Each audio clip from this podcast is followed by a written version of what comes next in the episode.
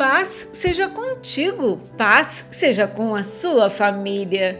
Quem tem ouvidos, ouça o que o Espírito diz às igrejas.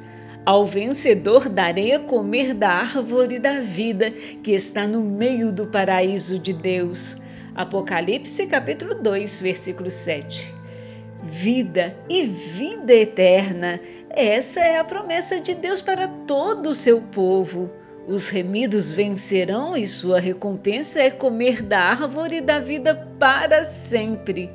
Seu descanso celestial é conquistado, desfrutado e assegurado. Acabou-se o medo, não há mais ansiedade, não há mais sofrimento. Eles comem do fruto de Deus e são consolados. Aleluias! Ele lhes enxugará dos olhos toda lágrima, e não haverá mais morte, nem tristeza, nem choro, nem dor. Todas essas coisas passaram para sempre. Apocalipse capítulo 21, versículo 4. Em Cristo você é um vencedor. Deus te abençoe e te guarde.